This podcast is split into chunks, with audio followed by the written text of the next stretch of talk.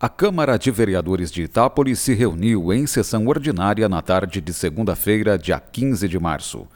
As duas matérias relacionadas a vacinas contra o coronavírus foram aprovadas por unanimidade. O primeiro projeto, de autoria do vereador Guilherme Hernandes, obriga a Prefeitura a divulgar no site oficial a lista de vacinados, incluindo o nome completo da pessoa e o RG. Na justificativa, o vereador alega que a matéria pretende orientar a população e evitar eventuais desvios na ordem de prioridade dos vacinados. O projeto segue agora para sanção ou veto do prefeito, que tem 15 dias para se manifestar.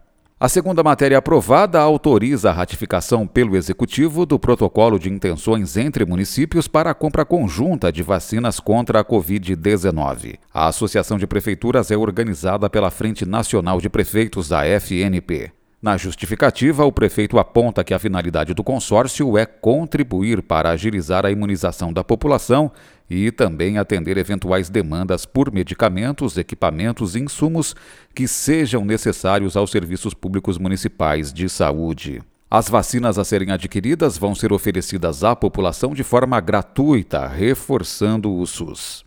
E além das matérias sobre vacinas, a sessão de 15 de março teve quatro moções aprovadas. Todos os vereadores assinaram moção de congratulação ao Rotaract Clube Internacional pelos 53 anos de existência. O presidente Marcelo Francischetti parabenizou alunos da Escola Estadual Antônio Moraes Barros pela aprovação em vestibulares de universidades públicas e privadas.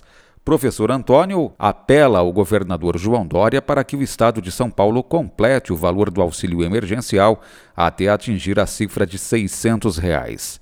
Guilherme Hernandes repudiou o ministro do Supremo Tribunal Federal, Luiz Edson Fachin, pela anulação, na data de 8 de março, de todas as condenações do ex-presidente Luiz Inácio Lula da Silva.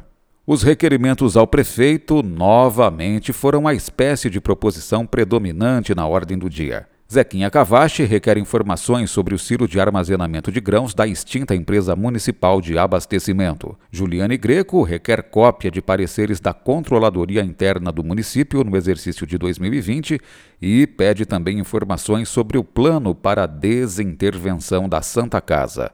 Em conjunto, João Pirola e Juliane Greco querem informações sobre os prédios públicos que não estão sendo utilizados pela Prefeitura.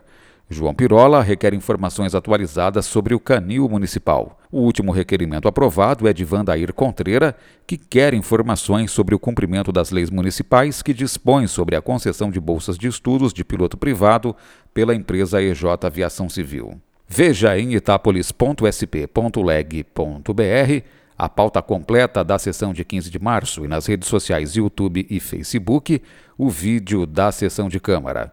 A próxima sessão ordinária vai ser na segunda-feira que vem, dia 22 de março, às 5 e meia da tarde. Flávio Moraes, Jornalismo, Câmara Municipal de Itápolis.